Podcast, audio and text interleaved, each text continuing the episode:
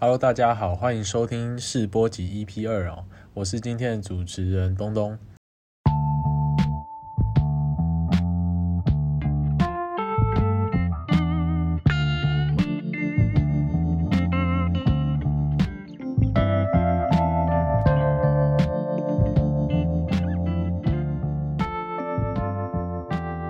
距离上一次录音已经有将近三个礼拜时间了。今天的主持人呢只有我。那因为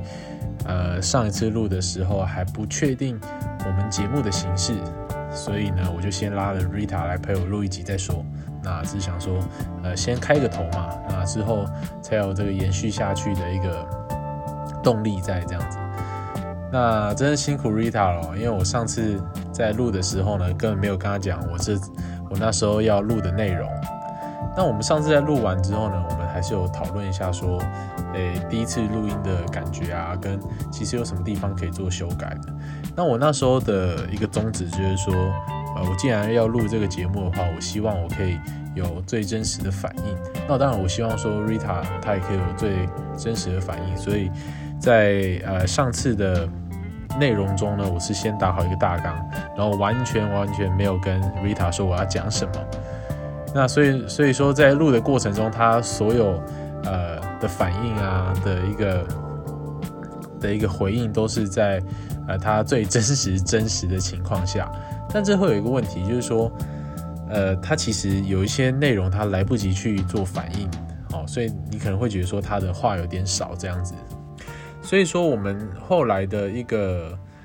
呃解决方式就是说，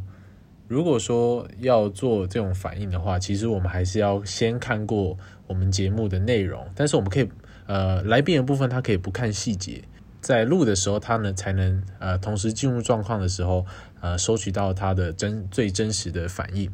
那现在规划来讲的话，目前常驻的主持人应该就会是我。那我之后呢，也会也会想要尝试邀请不同的来宾来聊聊啊。那不论是各行各业，或是呃单纯找我身边的朋友来聊天，其实我觉得都很有趣。原则上，目前我是希望我自己可以一个礼拜呃出一集 podcast 的节目，嗯，应该可以啦。那当然喽，这个呃 Rita 她当然会不定期的出没，所以请大家可以期待一下。那我们今天要来聊的第一个话题就是说。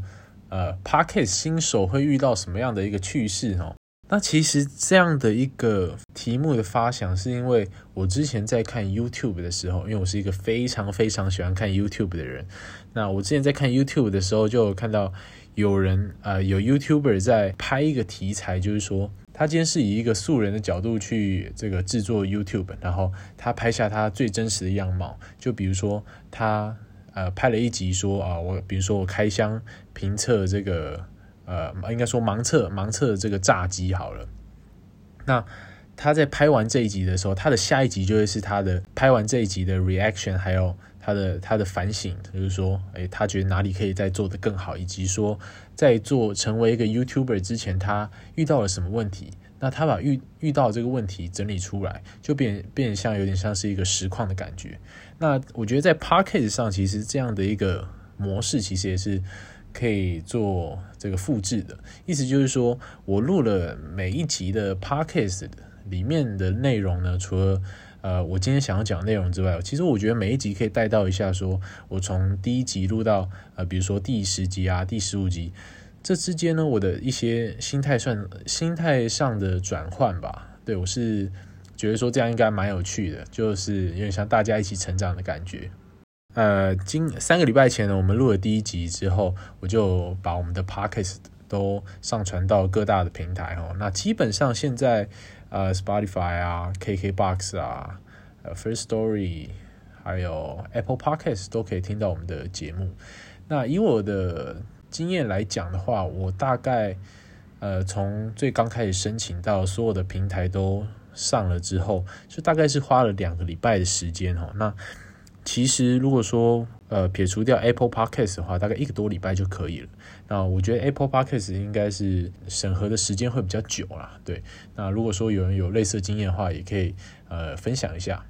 那我觉得在讲这个 Podcast 新手会遇到什么样的趣事之前，我们先来看一下说，我们从第一集到现在经过了三个礼拜，那我们现在的一些后台的一些数据哈，虽然说这种数据呢是呃经过时间的淬炼才会是越来越准，不过说我们现在经过三个礼拜，而且我们只上传一集的情况下，我们先来看一下我们现在数据如何。那第一个哦，我们可以看到说这个收听数我们来到了这个十八次，这个比我预期中想的。呃，来的高非常多哈，因为我刚开始以为说，其实我也没有在宣传啊。说实在，那可以收听数到十八，嗯，可以说就是已经到了二位数了呢。那接下来的话，我们来看一下说，诶，我们的听众啊，都是落在哪一个县市？哦，它的后台可以看到这个，这边写说百分之七十一点四是在桃园哈。那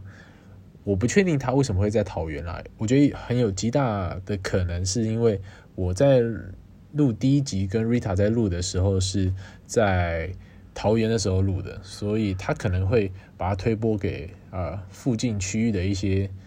这个听众，我觉得有可能是这样。那第二名的话是台北哦，台北人是这个十九 percent，那第三名的话就是宜兰哦，哦宜兰的话我可能就。我觉得这个宜兰人可能就是我完全不认识的人了哦，因为我第一集来讲的话，我大概只有推给两到三个人听而已哦，所以说这个宜兰人可能是真的粉丝。OK，那接下来看一下我们的这个收听时间分析哈，那由收听时间分析，其实我们可以发现说，呃，基本上大家听 Podcast 的时间都落在呃五点到。晚上这个五点到六点，那就是所谓下班的时间嘛。那还有早上八点到九点，那就是上班时间。所以其实大家都是落在上下班时间。哦，那其实我们可以从数据上可以看到说，大家在半夜十二点的时候，诶，这个时间也是有人在收听哦。那像我个人来讲的话，我很喜欢在睡前的时候听一点 podcast 来，呃，算是帮助睡眠嘛，或是 I don't know，我可能觉得说在等。这个真的睡着之前的这个时间，其实呃也不知道干嘛，我就会听一下。那其实呃像 Apple Podcast 来讲的话，它在听 Podcast 的时间，它可以做设置。比如说我在睡前听的话，我就设置说，比如说我要播到这一集结束呢，它就这个 App 就不会再播任何的 Podcast，或者是说呃我播个五分钟哦，它就会自己停掉了。这样。那接下来呢，我们看一下说。在呃成为一个 podcaster 之前呢，我们应该不是这样讲，应该说成为一个 podcaster 之后，我们需要准备一些什么？因为我已经录了第一节嘛，所以你也可以叫我 podcaster。那我们在录第一集的时候，完全哦，除了说第一节内容以外，其实呃，我们除了节目内容跟节目的名称之外，我们没有做其他任何的准备。那所以说，Podcast 你常在浏览的时候，其实最重要，人家看到第一眼就会是你的名字跟你的封面。所以我跟 Rita 那时候就在讨论说，我们的封面到底要长什么样子呢？这个我们刚开始上传的照片是这个网络上抓的一张沙发图片，因为我们喜欢很很 chill 的感觉。因为其实我这个也是一个闲聊嘛，还有这个分享最近的一些事情这样子。那其实呃，Rita 她是这个美术系毕业的，所以说她在一些用电脑来这个绘图的技能是比我强非常多的，基本上我就是零啦哦。那她刚开始呢，帮我设计了几个版本，那现在还在研拟中，嗯，看起来再改一两个版本就可以呃放上去我们的 Pockets 的这个封面了。所以呢，如果说你现在听到我们的 Pockets 它的这个封面照片还是那个旧旧的沙发的话，恭喜你哦，你是我们这个最初始的会员哦。那我最近呢也很沉迷的在研究 Parkes 的器材。那其实简单来讲呢，Parkes 因为它主要是声音经济嘛，所以它最主要就是你声音的音质哦。它其实不会有基不基本上有些人做 Parkes 的话，也会旁边放一台。这个相机做录影的动作，那其实我们最重要的还是音质嘛。最近呢，我就开始研究麦克风啊、支架啊，还有录音界面啊。其实真的看越多就越想买哈，看越多越想买。那 Rita 他也跟我讲说，他觉得可以再录个几集，再决定要不要买啦。但是我最近呢，也尝试用了不同的设备，应该说我手边有设备去这个录制。啊，这个声音，一方面呢，我是想要去习惯说我在麦克风呃录下来的这个声音之外，我也是想要去看说我身边的一个环境，我录音的环境啊，要怎么去做一些声学上的处理这样子。那撇开这个之外呢，最近啊看 YouTuber，看一些 YouTuber 做一些直播啊，比如说我非常爱看的就是瓜吉的这个人生晚长的这个直播哈。那他这个直播呢？我以前都啊，可能是放在旁边听，但是我最近呢会去翻一下他的直播，看一下他的设备，因为我记得瓜老板应该也是换过了蛮多的设备的。那尤其是他的麦克风哦，基本上我看到麦克风从以前到现在至少也有个十几二十支有了吧。呃，从可能从去年开始之后，都是换上这个 Podcaster 的这个算是终极武器嘛，SM7B。哦，那这个这个这个是对我来说有点太贵了哈。那最近想买的可能是 Sure 的这个 MV 七这个麦克风，我觉得说以 Podcast 入手来讲的话，算是中高阶了，我应该有至少中高阶。那因为我想说，以现在来讲的话，也只有我一个人在录嘛，所以说投资的成本就可以呃稍微高一点点。那如果说之后有呃固定的来宾啊，或固定的主持人的话，我们再添购新的设备，再买呃新的麦克风跟录音器材。那除了这个以外呢，我在呃跟大家讲一个趣事哦，就是说我在网络上爬文啊，就是说在找一些麦克风的一些介绍的时候，好像是在某个电商平台哈，他就有在介绍他的可能代言的某一款这个应该说代理啦，代理的某一款麦克风。那他麦克风介绍里面，他就是呃可能有贴某一个 Podcaster 的一个。一个录制的一个影片，然后刚好就使用的是他们那个产品的麦克风，然后我就我就好奇啊，点进去看就不看好，一看这个主持人是我大学的朋友，这非常非常的巧。他这个朋友是我在呃，因为我大学的时候大四毕业的时候是担任这个毕业毕业生代表致辞，然后那时候认识一个朋友，那时候就觉得说这个这个朋友其实对于多媒体的这个。的这个产业好像蛮有兴趣，因为我们那时候需要剪一个影片，都是他在剪的。就他现在竟然出现在这个某个网站上的 Pocket 麦克风试用影片里面，我觉得哎毫不意外，但是又觉得很意外这样子，我就觉得很酷。那也不知道说，嗯，身边我身边来讲话，现在真的比较少有朋友在做 Podcast 啊。那因为我自己算是还蛮喜欢讲话的一个人，因为。其实我原本很怕说自己一个人录会不会很无聊啊、很干啊，所以我第一集就找 Rita 来。那第二集呢，就现在这一集呢，我就想说，嗯，因为疫情的关系嘛，我想说我自己录好了，因为我反正呃，我本身也是一个很喜欢聊天啊、很喜欢讲话的人。那录到现在，我觉得其实还不错诶，就是说它其实是啊，其实我你一个仿纲嘛，那其实是看这个仿纲讲的话，就有点像说在分享的一个感觉。那讲到这个 Podcast 的这个。器材啊，我们除了说有麦克风之外啊，最重要的有人说，其实还是你的录音环境哦。当你的录音环境不好的话，你可能用好好的麦克风的话，它的这个处理还是有一定的限度。比如说你身边的一些杂音啊，我们说这个噪音哦，以及你身旁的物体是不是有很多反射声音反射的一些机会。比如说你如果说是。呃，都是很规则的书架啊，里面都没有放书的话，就像我现在的房间哦，那它就是越硬的东西，它的反射能力就越强。所以基本上你会看到说，大家为什么都在旁边会贴一些吸音棉啊，或者是说呃，在床上录影啊，或者说在衣柜里面，就是因为那些软软的哦，凹凸不平的、很会吸音的一些材质，在你的周围的时候，你的声音呢就会经过很少反射。那我现在在录制的麦克风呢，是用。iPhone 10s Max 的麦克风，因为我还没有买这个麦克风，不过我觉得应该快了。这个麦克风呢，其实它呃，我测试起来说，它其实就算我在衣橱里面录，或是我在我把这个毯子把全身蒙起来这样子录的话，它其实它的环境音可以降到最少，但是它所谓它麦克风本身就会有一个底噪，那是可以听得出来的。所以说呢，这个录音的环境是非常重要。像我今天，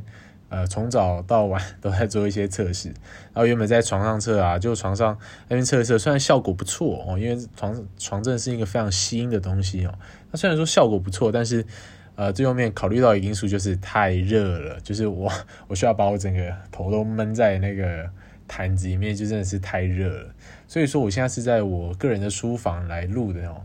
那我的书房经过一个非常非常大的一个改造，就是说我将我的电脑桌，像我现在录制的这个手机后面就是一个啊，我又放一个枕头，然后我现在左手边有一个枕头，那我的后方呢跟我的上方全部都是用毯子给。给包住的，所以基本上我为了把这些反射的机会减给减少呢，我也是先用很土炮的方式进行的一些处理，这样。不过没关系嘛，就是大家就是大家刚开始都第一次嘛，那相信呢之后越来越有经验之后回来听这一集的声音，搞不好会觉得哎真的进步了很多，我是觉得也是不错。那聊完了这个 Parkes 的这个。话题呢？其实我觉得这个话题很适合在每一节刚开始分享给大家。说我上一集跟这一集呢之间，我又去呃学了什么东西？我的剪辑啊，或者说我的一些器材上，我又学了什么？接下来呢，我要来聊的是第二个话题。第二个话题其实就是也是最近发生啊，就是说最近台湾就是一个礼拜内停了两次电嘛，对我相信大家都很有感。但其实呢，在停电的这个收到通知的当下，其实会觉得说好像没有那么严重，就是因为以前也不是没有跳过电或者是停过电，但是像在这一次来讲的话，我觉得让我 让我觉得跟以前想法不一样的地方就是。红绿灯，你红绿灯如果没有电的话，它基本上你很容易就是会不守那个秩序。所以在那一天，我记得说好像是下午三点吧，我们就因为我现在工作的地方呢，就是基本上都是会用很多电脑，那我们就怕这些电脑坏掉，我们就先把它关机啊，然后再进行这个呃这个电源把它全部关掉的状态。那那时候电来了之后呢，我们就把电脑打开，想说哎可以继续工作了。结果没想到哇，有第二次这个断电的一个这个时间哦，所以那时候的电脑又跳掉，所以那一天我们就非常早的下班。我记得大概是五点多左右下班吧，对，那也是 我最早下班的一次。那为什么我会发现这个电对我们来讲有多重要？就是因为我那时候下班的时候啊，我就骑车回家嘛，然后呢。在这之间有经过了一个桥，那个这个这个桥下的这个红绿灯呢，它就 它就完全是断电的状态，所以那个桥平常在上下班已经非常非常塞了，结果现在又是一个没有红绿灯的状态，所以其实，在台北来讲的话，就是也是分区嘛，每一区块其实可能你这个红绿灯是是断电的，那你再起两个红绿灯之后，可能又是有电的了。那这是一个没有红绿灯，是一个非常恐怖的一个世界哦。包括我回到家之后，我发现，哎，我家附近呢也全部都是暗的，这其实非常难想象。因为基本上在台北市呢，尤其是在这个捷运线上的这个主要干道，基本上都会是很亮的。我们家那时候那一排整个是暗的，我会觉得好像有一点点那种世界末日要来的感觉哈。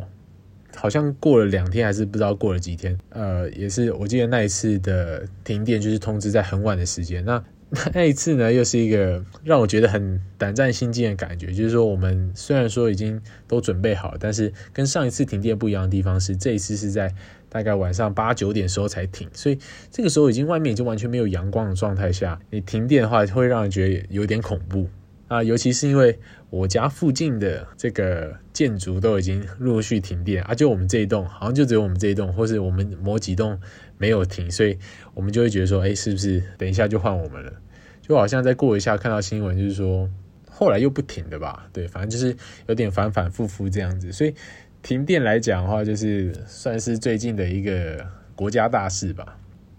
那讲到国家大事呢，其实。这一两年来最严重的就是我们的 COVID nineteen 这个疫情，在啊这个礼拜呢，算是开始慢慢的越来越严重哈，所以呢，这个许多人就是开始了这个 work from home。那今天其实不是要跟他聊那个疫情啊，只要聊一下说疫情呃对我们生活带来一些影响，比如说 work from home 就是一个很好的例子。那我以我个人来讲话。我如果说要骑车到公司的话，每天都大概来回的话，就大概要耗掉一个半小时的时间。那如果说是搭捷运来讲的话，可能就要耗掉将近两个小时。Work from home 对我来讲最大最大的好处就是它很节省交通时间。比如说我八点要上班好了，我可能我可能每天大概。呃七点多就要就要出门了。那现在来讲的话，其实我现在每天流程就是早上一起来，然后我可能也完全我也不用先吃早餐再出门，我就直接先打开电脑要开始工作，然后搞不好也可以边吃饭哦。然后现在每天的行程就是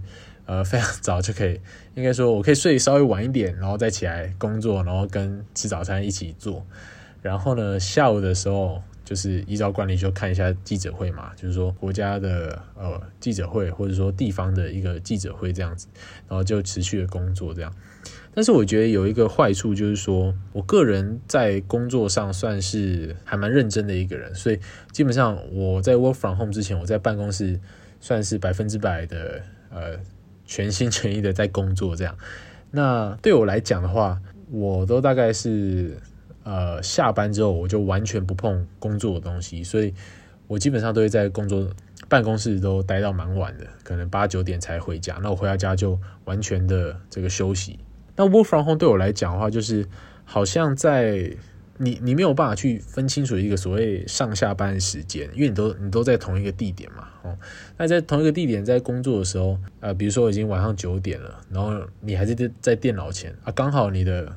公司的某个软体又开着，你就哦好去去弄一下好了，就会有类似这样的一个情况发生。所以我觉得在 work from home 来讲的话，好像就更难以去界定说我什么时候是上班时间。什么时候是下班时间？那在 work from home 的话，其实有很多种形式啦。像有人说有人是远端啊，那有些人是呃，基本上应该说基本上都是远端啦。那其实也要看产业，比如说我个人的话是呃属于科技业、半导体业来讲话，其实呃你如果是 foundry 来讲话，你 work from home 的机会就比较难，因为你公司的机密全部都锁在公司里面。可是还是有一些例外，我记得台积电有一些工程师也可以也可以 work from home 这样。只不过要做很严谨的一些申请。那像我们来讲的话，我们也是可以用远端，然后去操作一些软体，去跑一些模拟这样子。所以说，其实要看产业来讲可不可以远端。那说到远端呢，就是。